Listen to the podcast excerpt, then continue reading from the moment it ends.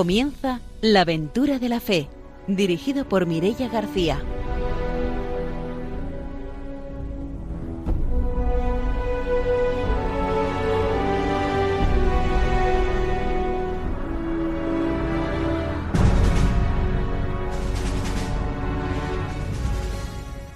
Muy buenas noches, estamos en Radio María, empezamos un nuevo programa de la aventura de la fe. Está con nosotros el Padre Arturo García, buenas noches. Muy buenas noches a todos los radioyentes, que espero que disfruten de este programa y se nos encienda dentro del fuego misionero.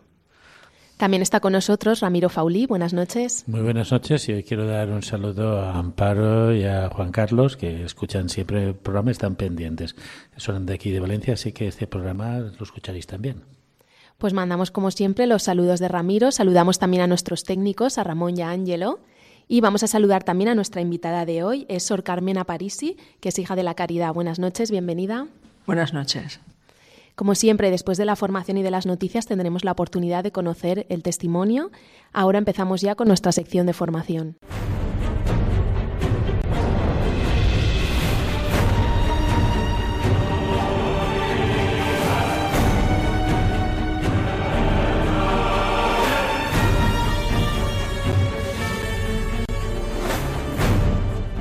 El padre Arturo García nos trae la formación misionera. Continuamos con la encíclica Evangelii Nunciandi del Papa Pablo VI, que fue promulgada justamente el Día de la Inmaculada de 1975 y es una preciosidad, ¿no? Y ahora, bueno, pues con motivo que han canonizado al San Pablo VI, estamos escuchando esta, mm, esta encíclica misionera. Predicación infatigable. Cristo llevó a cabo esta proclamación del reino de Dios mediante la predicación infatigable de una palabra, de la que se dirá que no admite parangón con ninguna otra. ¿Qué es esto? Una doctrina nueva y revestida de autoridad. Todos le aprobaron, maravillados de las palabras llenas de gracia que salían de su boca. Jamás hombre alguno habló como éste.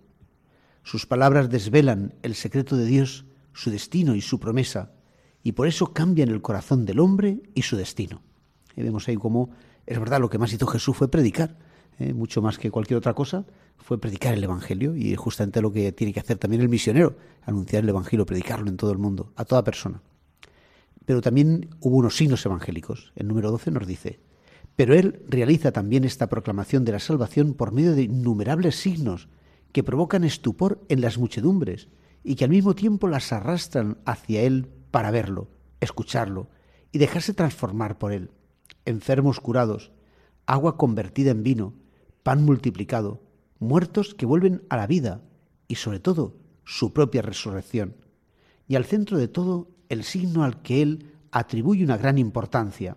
Los pequeños, los pobres son evangelizados, se convierten en discípulos suyos, se reúnen en su nombre, en la gran comunidad de los que creen en él, porque el Jesús que declara, es preciso que anuncie también el reino de Dios en otras ciudades, porque para eso he sido enviado, es el mismo Jesús, de quien Juan el Evangelista decía que había venido y debía morir para reunir en uno todos los hijos de Dios que están dispersos. Así termina su revelación, completándola y confirmándola con la manifestación hecha de sí mismo, con palabras y obras, con señales y milagros, y de manera particular con su muerte, su resurrección y el envío del Espíritu de verdad. Bueno, pues aquí tenemos justamente estas dos tareas, ¿no? La predicación y los signos, que es lo que hacen nuestros misioneros, que están pues anunciando el Evangelio, predicándolo a todas personas y también pues realizando signos, es decir, haciendo presente ese contenido del Evangelio que es pues amar a la gente, pues curar a los enfermos, enseñar pues a, a, los niños, atender a los pobres y en fin, pues todo lo que nuestro Señor Jesucristo hacía y lo que hace la Iglesia en todo el mundo.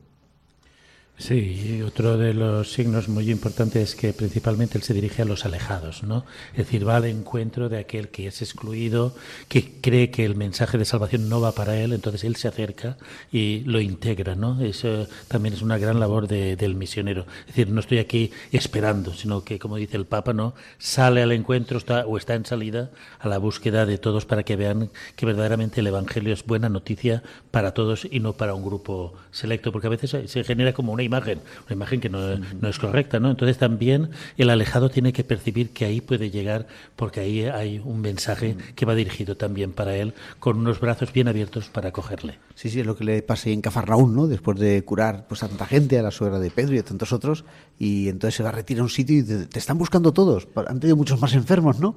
Y él no dice, bueno, ahora cuando Cafarnaún esté todo evangelizado, ya iremos a otro sitio. No, no. Dice, no, no, pero ya no vamos, ya no volvemos. Nos vamos a otro sitio que para eso he venido al mundo, ¿no? Para ir a, a llevar el Evangelio a todas las aldeas y a todos los lugares de, de Palestina. Pues hasta aquí nuestra formación misionera de hoy. Nos vamos con las noticias.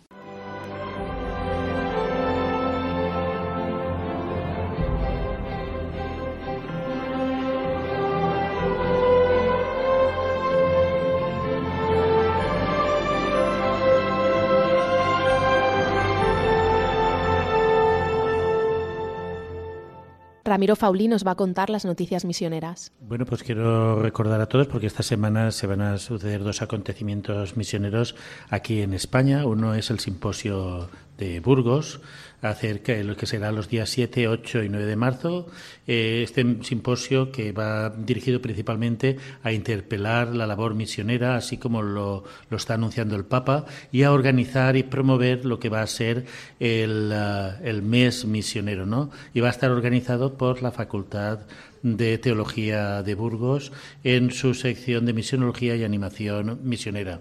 Durante estos días se va a reflexionar y se van a marcar unas pautas para lo que tiene que ser este mes de, de la misión, ¿no? en el mes de octubre, y ahí van a dar algunos lineamientos y van a plantearse el paradigma de la misión hoy en la Iglesia española. Esto será el próximo día 7, 8 y 9 de ahora de, de marzo, es decir, esta semana. Y también para el próximo domingo eh, están convocando la Iglesia en Barcelona como preparación a la cuaresma. El cardenal Juan José Omeya, arzobispo de Barcelona, convoca en la Sagrada Familia a todos los jóvenes de su diócesis para que celebren el, el acto de la Cruz de Camboya, que se trata de Siente la Cruz en el 2019, como una, un, un signo que marque esta cuaresma, así como ya se realizó en el año pasado un signo de la cruz de Mosul para los eh, cristianos que estaban sufriendo en Irak. Este año va dirigido a la Cruz de Camboya eh, y contará con la presencia de don Enrique Figaredo, prefecto apostólico,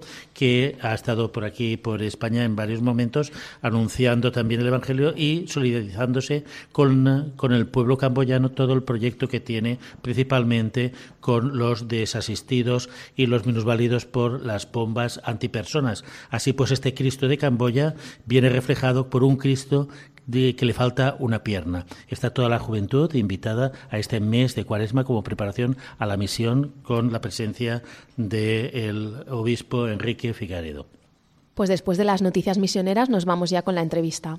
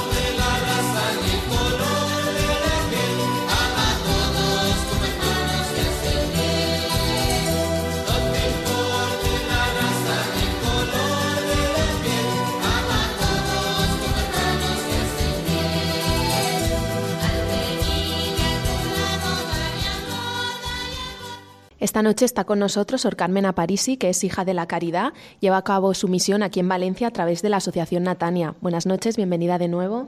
Buenas noches. Bueno, Carmen, pues cuéntanos qué es eso de la Asociación Natania. Bueno, Asociación Natania es una asociación que, que nace precisamente ahora hace 10 años y, nace con vocación de acercarse a los más vulnerables, a las personas concretamente sin hogar que hay en la ciudad de Valencia. Eh, se inicia con la inquietud que las hijas de la caridad teníamos en el, en Valencia, ¿no? pues como compañía queríamos dar respuesta a esta necesidad y, bueno, pues eh, empezamos a, dar pasos, a conocer esta realidad eh, y, nace lo que es el proyecto Reobot que es un proyecto, es un centro de día dedicado a atender a las personas sin hogar los fines de semana. Posteriormente, eh, después de un año y, estar ya pues eh, en marcha, las hijas de la caridad eh, dejan en manos de una de esta fundación, ya de, seglares y de, y de, voluntarios, pues esta, esta, esta labor me quedo yo como, como, hija de la caridad aquí colaborando con ellos y tal, ¿no? Y, la mayor parte de las personas que, que, están trabajando en esta asociación son de, participan de este espíritu vicenciano del carisma vicenciano, otras muchas no, pero esto está abierto como la iglesia, ¿no? Y a partir de ahí iniciamos en otro lugar, cambiamos de local, pues porque vemos que tenemos unas necesidades muy concretas y que queremos dar respuesta a estas personas pues con la mayor dignidad posible entonces buscamos un, local mejor adecuado, que tengan duchas, que tenga mm, todo el espacio necesario para acoger pero que tampoco sea excesivamente grande, porque lo que queremos en el proyecto Rebot es que sea un proyecto de acogida, cálido, familiar. Entonces, bueno, pues eh, estamos en la calle Lepanto, ahí trabajando todos los fines de semana y durante el resto de la semana lo que hacen mis compañeros en, el programa es eh, acudir a, diferentes lugares que nos llaman, pues como colegios, como institutos, universidad y tal, para dar a conocer esta realidad y para mover ese hilo de sensibilidad y solidaridad que hay siempre en la gente. Natania pues va creciendo y ahora tenemos tres proyectos. Esto es lo que sucede cuando el espíritu sopla. Yo quería preguntarle, porque bueno, la presencia, digamos, de gente de la calle nos interpela a todos, ¿no? Y bueno, si surgen distintos planteamientos en que estamos fallando, por un lado nosotros como ciudadanos, como cristianos, pero por otro también me preocupa, eh, digamos, la tendencia acusatoria, ¿no? De, bueno, estará así pues porque o es drogadicto, o está enfermo psíquico, o es un insociable, o le dan los medios y no los quiere coger. ¿Cuál es la percepción general para trabajar con las personas? Porque a veces el ciudadano de a pie se plantea, puedo hacer algo, pero dice, no, ellos están así porque quieren, ¿no? Es como una idea muy generalizada. Bueno, eh, es muy complejo el tema de la persona sin hogar pero también al mismo tiempo pues es relativamente sencillo. Es como cualquier itinerario, como cualquier mm, proyección de cualquier vida. Todos tenemos opciones en la vida, tomamos opciones en la vida y esas opciones van marcando nuestro camino. Las personas sin hogar obviamente han tomado opciones y han ido dirigiendo su vida, a veces más acertadamente y otras veces no acertadamente pero mm, hay factores externos a las personas que siempre influyen en nuestra vida, para ellos también y para, ellas también. ¿Qué ocurre? Pues que en, mi opinión eh, y en la opinión de, pues muchos técnicos que estamos trabajando en el tema, es que nos encontramos con una sociedad eh, con una exigencia que a veces no mide la capacidad de respuesta que pueda tener la persona sino mide la exigencia de, de la petición, la exigencia del, requerimiento. Y esto es eh, en todos los campos pues un poco duro lo conocemos, ¿no? A nivel de rendimiento en trabajo, a nivel de, afectividad en las relaciones humanas, en fin, en todos los campos. Nos encontramos que muchas veces las personas que nos eh, encontramos en el proyecto y que con las que trabajamos que han, han llegado a la calle, han llegado después de un factor de cosas en su vida que casi son comunes. O bien han tenido situaciones emocionales muy fuertes y la respuesta ha sido huir, que a veces ocurre, o bien han tenido pérdidas eh, familiares o de trabajo, o han recaído porque se han refugiado en adicciones. Y todo esto va llevando a una serie de situaciones que hacen que sea imposible dar respuesta a ese requerimiento que la sociedad pide de rendimiento total. Y esto a veces no nos lo planteamos, pero muchas veces es algo que, las personas pues dañamos sin querer, ¿no? Esa exigencia tan dura al otro, que, que, dé respuesta a lo que yo necesito, que pues muchas veces esto no, no, lo, no lo tenemos en cuenta y, y es un factor que, que posiblemente sea muy, muy eh, eh, importante a la hora de que las personas lleguen a la calle. Luego la familia, es muy importante las familias. Es muy importante el ambiente familiar en el que una persona se desarrolla y, crece. Muchas de las personas con las que nos encontramos en los centros de acogida eh, son personas que han perdido la raíz familiar, que han perdido el contacto familiar bien por lo que decía antes, bien porque ellos han caído en adicciones y se crean situaciones muy difíciles, o bien porque simplemente eh, los valores que envuelven a esa familia eh, no protegen el acompañamiento o no protegen la vida o no protegen una serie de situaciones que hacen que repudian a esa persona. Entonces, eh, pues se puede hablar de muchas situaciones, de muchas cuestiones, eh, que cada, cada historia es un mundo. En, su trabajo me llama la atención cuando nombra sin hogar, pero para mí es como más fácil hablar a personas que tienen sin techo, que es muy distinto a, sin hogar, ¿no? Porque un techo es más, más fácil de proporcionar, ¿no?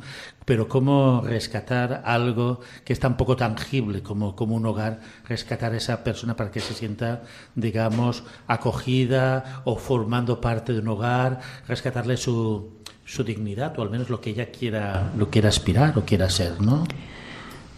Sí, efectivamente.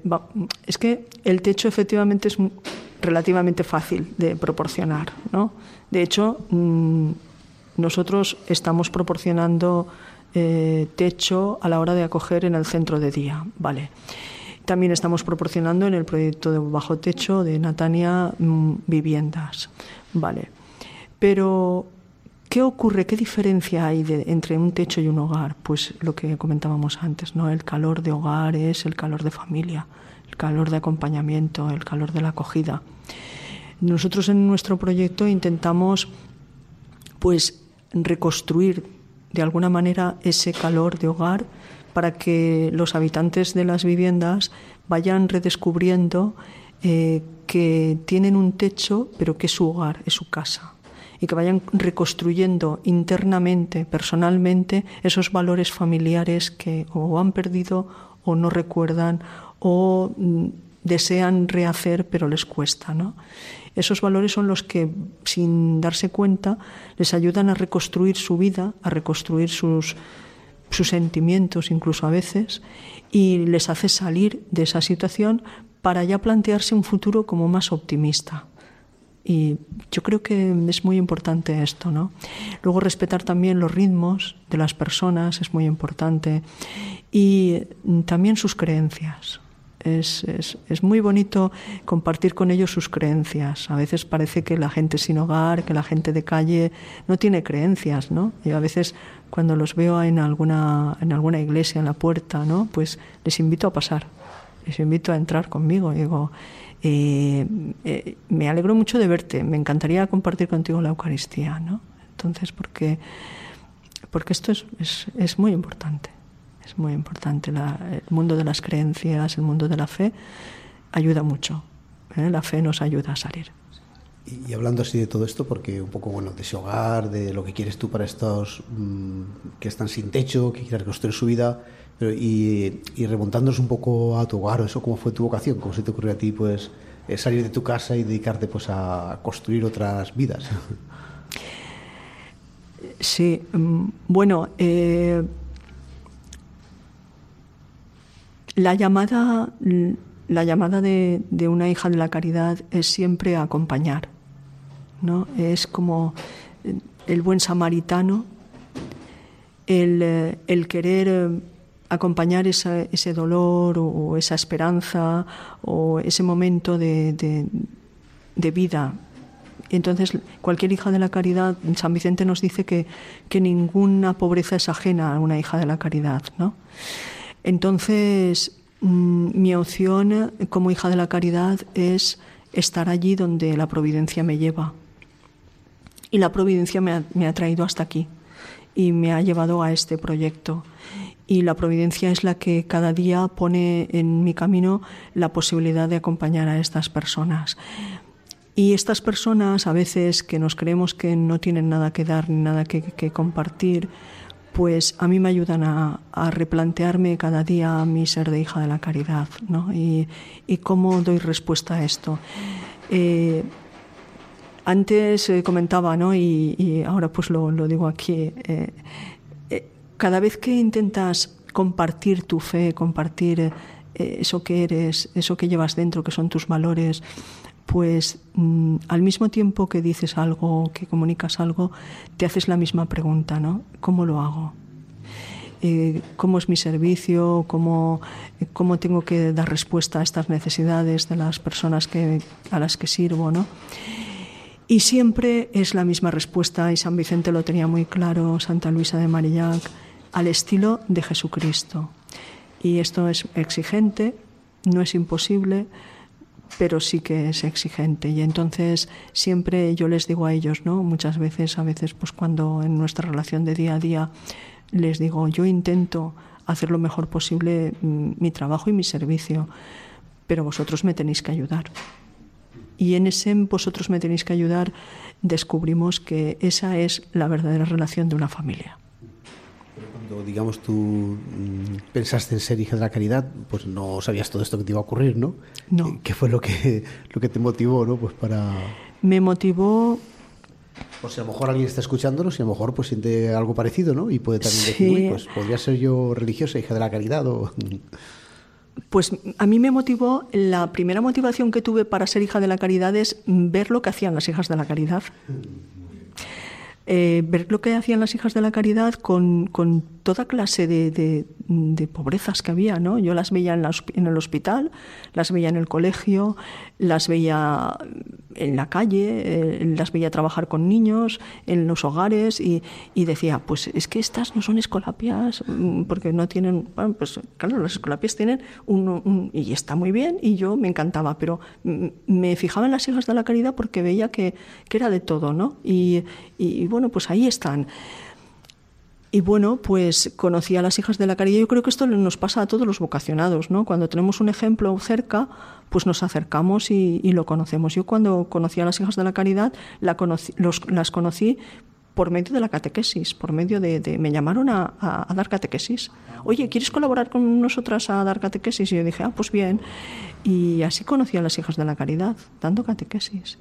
Y entonces pues me enamoré del carisma y bueno, te enamoras del carisma, pero porque respondes a Jesucristo.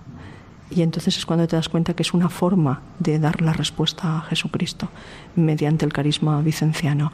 Y bueno, pues ahí, ahí es.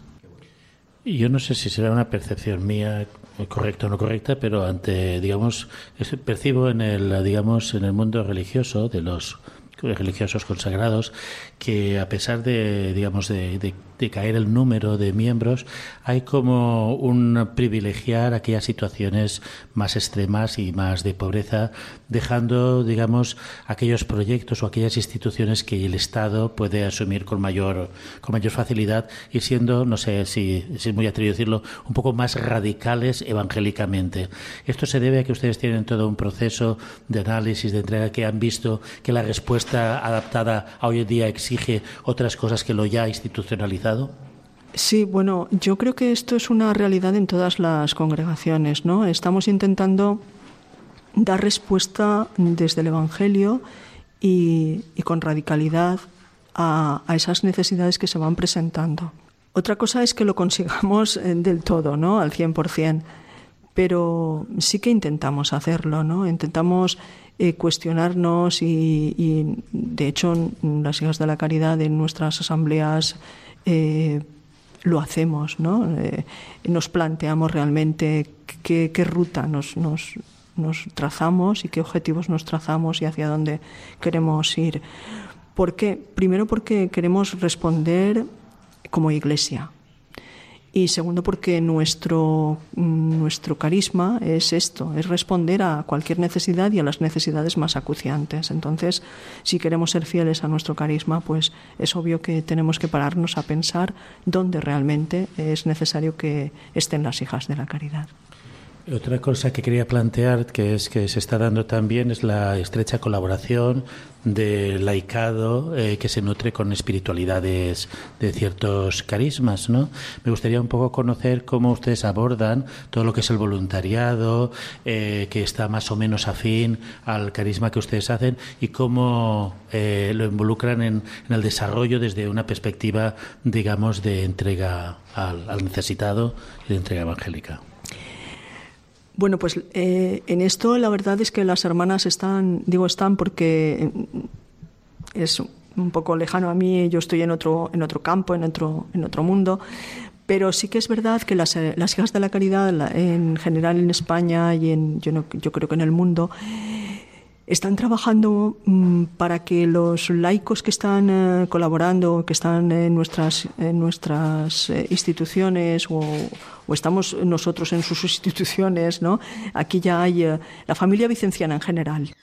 Pues seamos de tú a tú, estemos ahí de tú a tú, ¿no? ¿Por qué? Pues porque obviamente estamos todos llamados. hay personas que que desarrollan sus vidas profesionales desde una, desde una actitud vocacional. Y hay personas que las desarrollan pues desde una actitud vocacional profesionalmente hablando.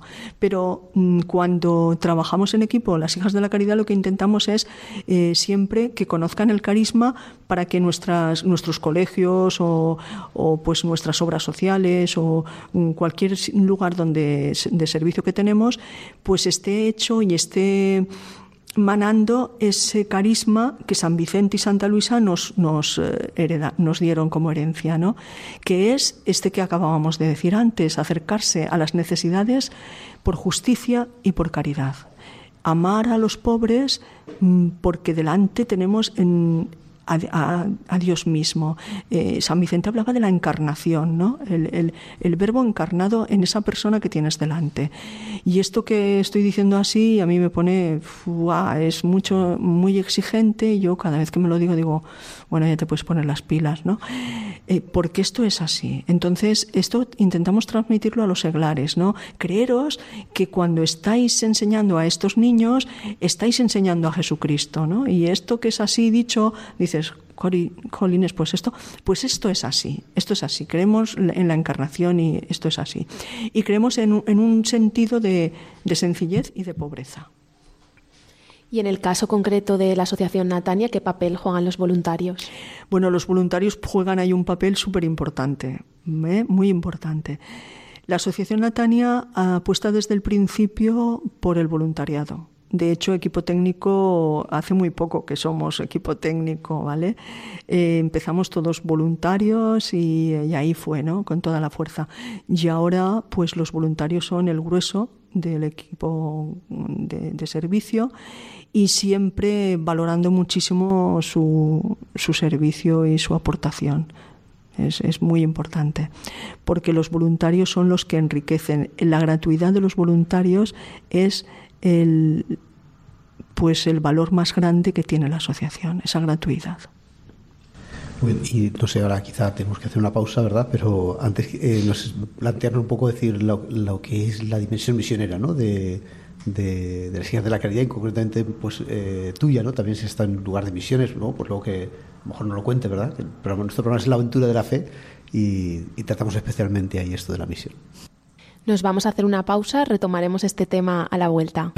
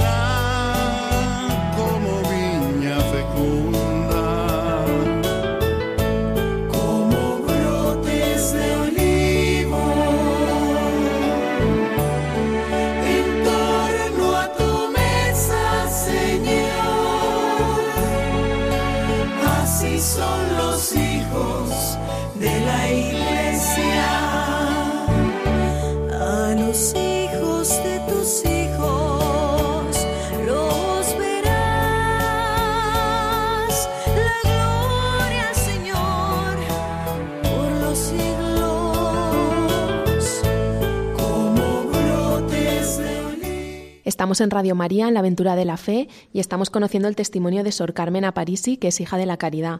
Nos habíamos quedado antes de la pausa preguntando a Sor Carmen sobre la dimensión misionera de, las hijas de la caridad. Bueno, la dimensión misionera de las hijas de la caridad es allá donde está una hija de la caridad existe esa dimensión, porque para nosotras el servicio es misión y evangelización es todo aquello que, que hacemos. San Vicente nos decía que hay que servir no solo a, las personas desde lo corporal, sino también desde lo espiritual, ¿no? Y entonces, pues esa evangelización va intrínseca en, nuestro, en nuestro servicio. Y la dimensión misionera de la compañía, pues mm, yo creo que soy afortunada, pues porque soy miembro de una compañía que está en, pues, en muchos lugares del mundo, y yo creo que recordar que en, 92 países, creo recordar, y esto es una presencia muy importante.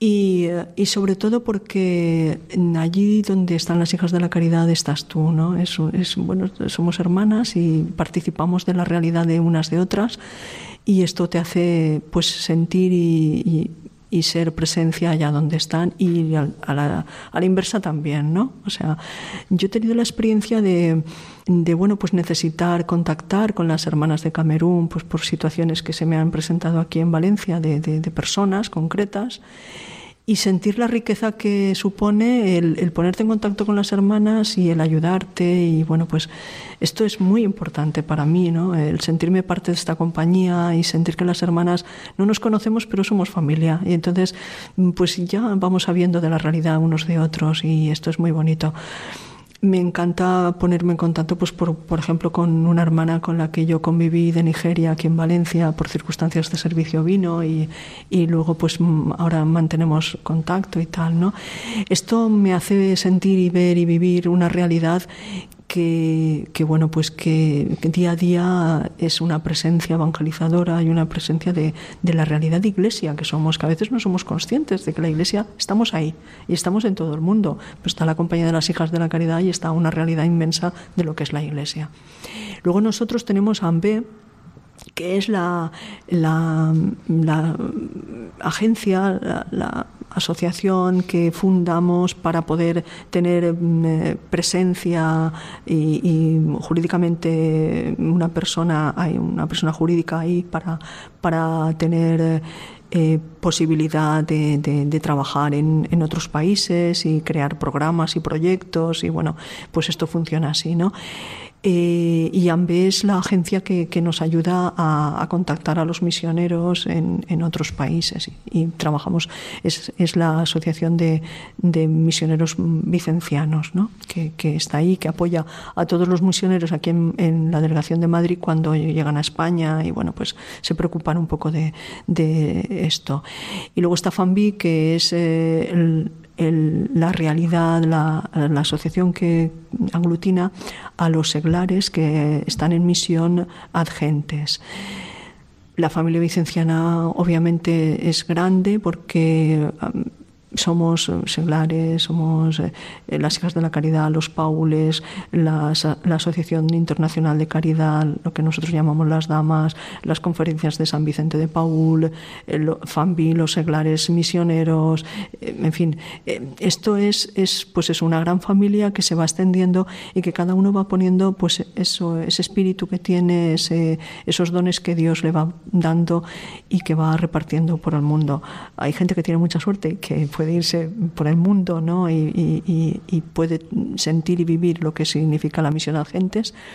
Y hay personas que también tenemos mucha suerte y vivimos aquí la realidad del contacto con las personas que hoy, por, por suerte o por menos suerte, pues nos llegan buscando un mundo mejor y una vida mejor y que muchas veces pues no consiguen esa situación y que bueno pues estamos ahí nos toca nos toca vivir pero que nos toca también, esto es muy bonito, conocer otras realidades a través de las personas.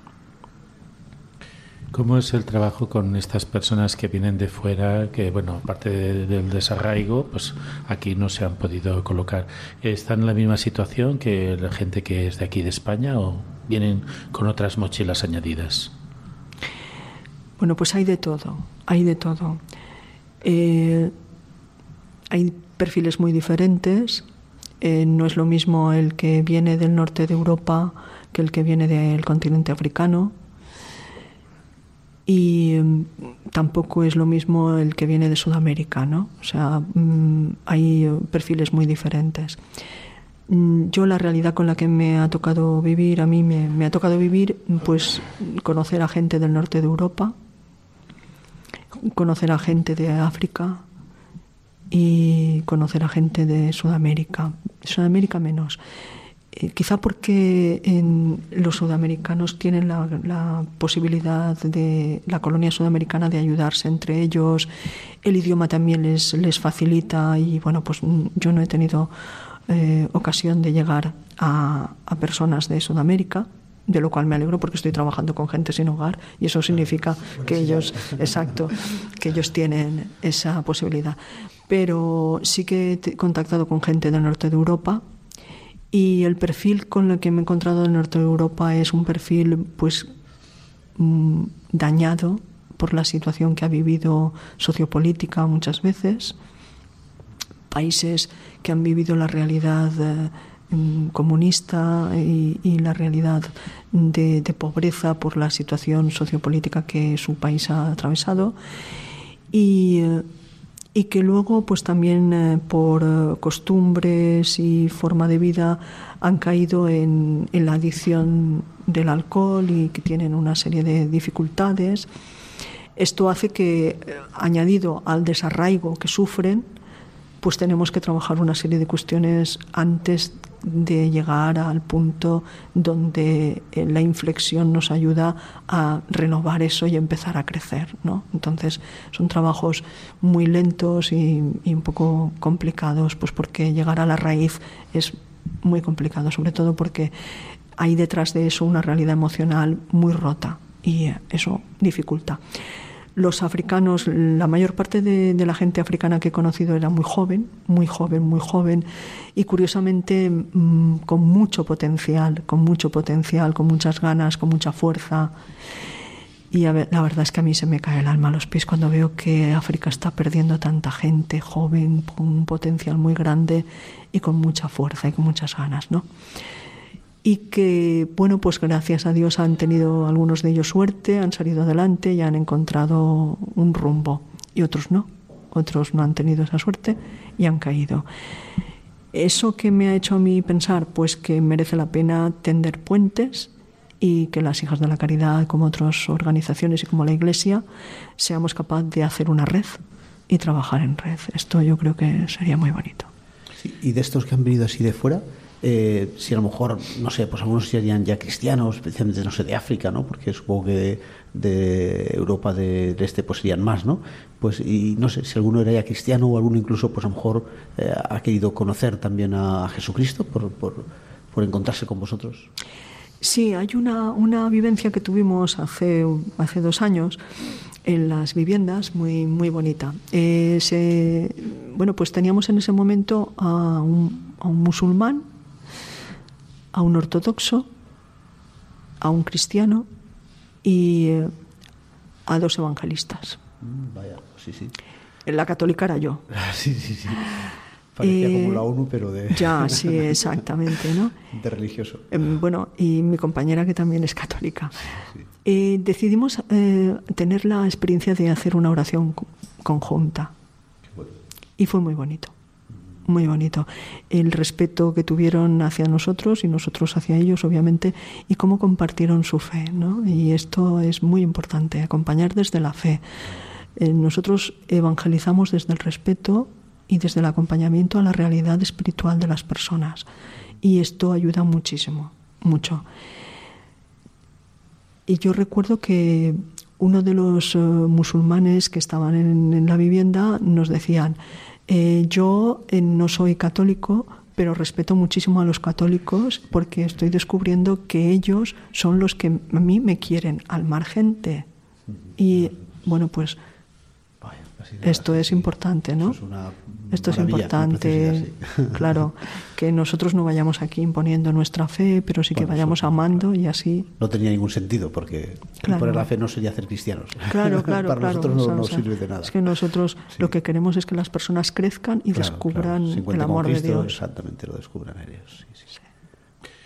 Y yo quería un poco abordar también el tema de bueno la sensibilización social ¿no? sobre este problema y la incorporación del, del, voluntariado, porque claro, no todo el mundo pues tiene a lo mejor las actitudes, aunque tenga buena voluntad, tiene que entrar en un proceso de conocer, de saber cómo acercarse, no, no puede uno llegar y, y así como un poco de redentor o atropellando, ¿no? Me imagino que también tendrá que pasar por un proceso de comprender a la situación del, del hermano, ¿no?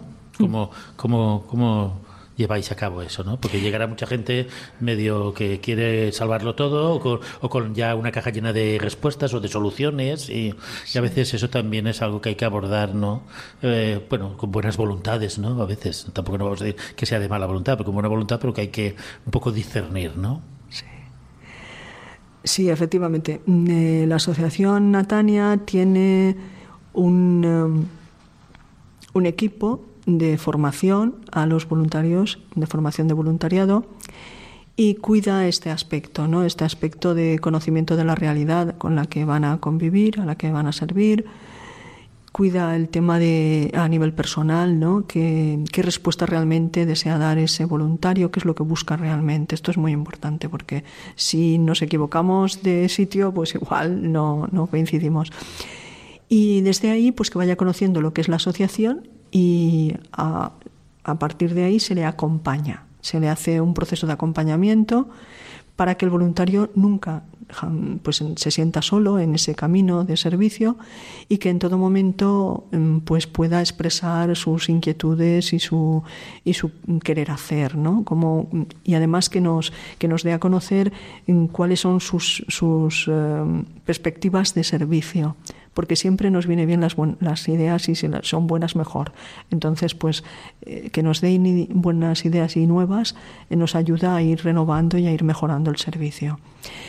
¿Qué se le pide a un voluntario de Natania? Pues se le pide que nos conozca, que se acerque a las personas sin hogar sin perjuicios, que sea consciente de que efectivamente no va a salvar el mundo, nadie vamos a salvar el mundo, el mundo ya está salvado por Jesucristo y nosotros lo único que vamos a hacer es colaborar con Jesucristo.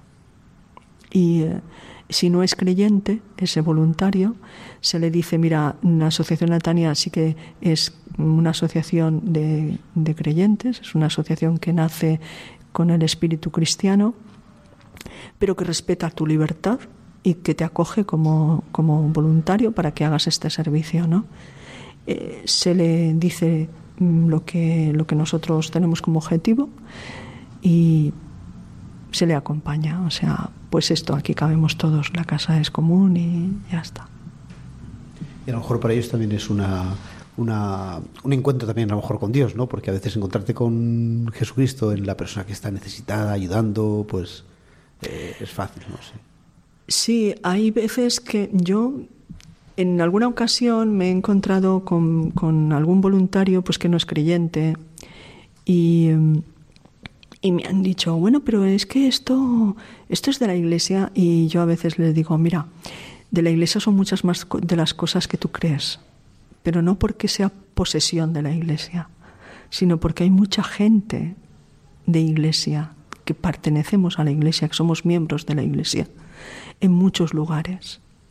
Entonces, es que hay veces que la gente, eh, cuando habla de estos de iglesia, habla de posesión y no nos damos cuenta de la inmensa riqueza que supone la presencia. No hace falta que seamos dueños. No hace falta. No es importante quién paga los recibos de la luz. ¿No? Natania es Natania quiere decir regalo de Dios le pusimos ese nombre porque éramos muy conscientes de lo que queríamos regalar a Dios. Entonces, es obvio que, el que nos pregunte, vosotros que sois, pues somos, claro que somos gente de iglesia, pero tú eres bienvenido aunque no lo seas. ¿Y qué actividades se llevan a cabo en Rehoboth durante el fin de semana? ¿Cómo es el funcionamiento? Bueno, el fin de semana eh, es un centro de día donde la persona que está en calle puede llegar eh, de calle, sin, sin, haber ido a ninguna otra institución. Llega a Valencia, no tiene dónde ir, no sabe qué hay, y le dicen, mira, vete a Rebot que allí te darán algo, ¿no? Porque claro, ellos hablan en esos términos, te darán. Y allí se encuentra un espacio donde es acogido o acogida, si es una mujer, donde se puede duchar, puede cambiarse de ropa o, por lo menos de, ropa interior, puede comer algo, tiene un espacio de relax, puede estar leyendo, viendo la televisión, eh, descansando, ¿vale? Puede dejar su mochila, que es muy importante quitarse la mochila de encima, y puede estar allí un tiempo, eh, el fin de semana, sábado y domingo, eh, estamos de 8 de la mañana a 8 de la tarde. Ese, ese tiempo le da oportunidad de conocer un poco más los recursos que haya. Mis compañeros le informan, le dicen, ¿no? Y esperamos que con un corto plazo de tiempo pueda salir de esa situación. Si no es así, bueno, pues poco a poco eh, irá accediendo a la red de ayuda y, veremos qué se puede ir haciendo. Eso es lo que se encuentra en los fines de semana en Robot. Sobre todo una acogida estupenda que mis compañeros hacen, voluntarios y profesionales. Un espacio donde estar, un poco lo más parecido a un hogar. Y eh, con la esperanza de que puedan tener la posibilidad de salir de ahí. Y gente que venga así, bueno, que con unas dificultades, no sé, una mafia, pues porque es el que les ha ayudado pues a poder eh, salir a venir a Europa, ¿no? O también porque a lo mejor, pues no sé, les pongan pues la mendicidad o la prostitución. Sí, también puede ser a lo mejor como un refugio para salir de, de ahí. Sí, claro. Vamos a ver, es que y nos podemos encontrar con, con, muchos casos, con muchas situaciones. Entonces, por eso siempre hay un profesional allí en cada turno. Los voluntarios están muy bien, lo hacen muy bien, pero las responsabilidades a veces de las decisiones las tiene que tomar un profesional. Cuando se ve un perfil de estas características, eh, se intenta enseguida pues dar acogida y y se le intenta pues informar mm, qué es lo que se puede hacer y si esa persona lo desea se le, se le deriva y se le acompaña a los lugares donde pueden eh, propiciar la salida de esa situación ¿no? que ese es el tema peliagudo y bastante bastante complicado aunque sí que es cierto que cada vez más llegan personas que han sido eh, víctimas de trata ¿vale? a los servicios de gente sin hogar, sobre todo mujeres. Yo quería preguntarte precisamente por, por, las mujeres, ¿no? Porque la idea o la imagen que más tenemos en nuestra mente de gente sin hogar es la de un hombre que anda por ahí en cuatro cartones, pero la mujer como que, que no está tan visibilizada o hay menos casos y se justifica a lo mejor a un hombre, pero una mujer como que se le tiene más como más reparo, más rechazo, ¿no? Existe doble triple estigmatización, ¿no? Bueno, ya en principio partimos de que las mujeres eh, se ven menos en calle porque la mujer tarda más a llegar a la calle. Aunque su situación a lo mejor sea muy precaria, eh, tarda más en llegar a la calle. La mujer, mm, por regla general, las mujeres, voy a, voy a incluirme, vamos a incluirnos, las mujeres tendemos a cuidar más, antes hablábamos de la red social, ¿no? de la familia, y bueno, pues la mujer tiende más a cuidar esa red, las relaciones familiares, las relaciones de amistad, quizá las cuida más que, que, el hombre. Bueno, pues hay excepciones ¿eh? en todo, no, no se puede generalizar. Y nosotros pensamos que quizá eso hace que tarda más a llegar a la calle, porque hay más ayuda. Requiere más ayuda cuando uno está en dificultad. Si la familia te apoya o amigos te apoyan, pues tarda más a llegar a la calle, que es ya el extremo. Pero cuando llega la mujer a la calle, ya llega en unas situaciones quizá más deteriorada que el hombre, pues porque ha tenido un, un proceso como más duro, ¿no? ¿Cuál es el peligro de la mujer en la calle?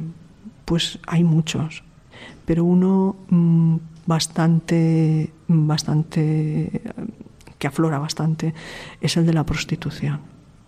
Es el de la prostitución, porque a veces para sobrevivir, pues no tienen más remedio o caen en redes y eso también se da, sobre todo en personas extranjeras que no tienen red, que no tienen apoyo, que a veces desconocen la lengua o que, bueno, pues una historia que hay por ahí y que todos conocemos y caen en, en la prostitución.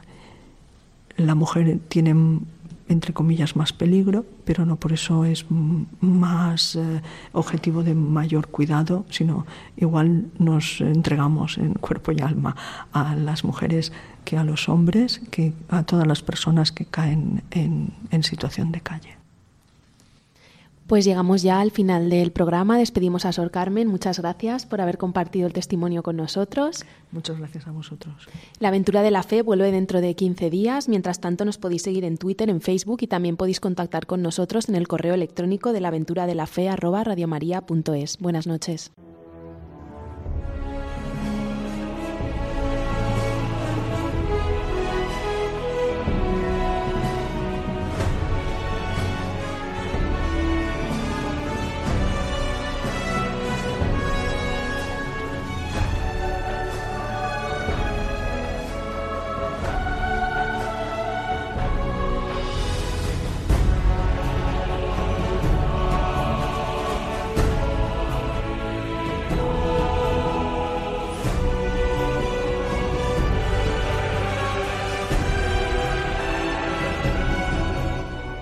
Han escuchado en Radio María La aventura de la fe, dirigido por Mirella García.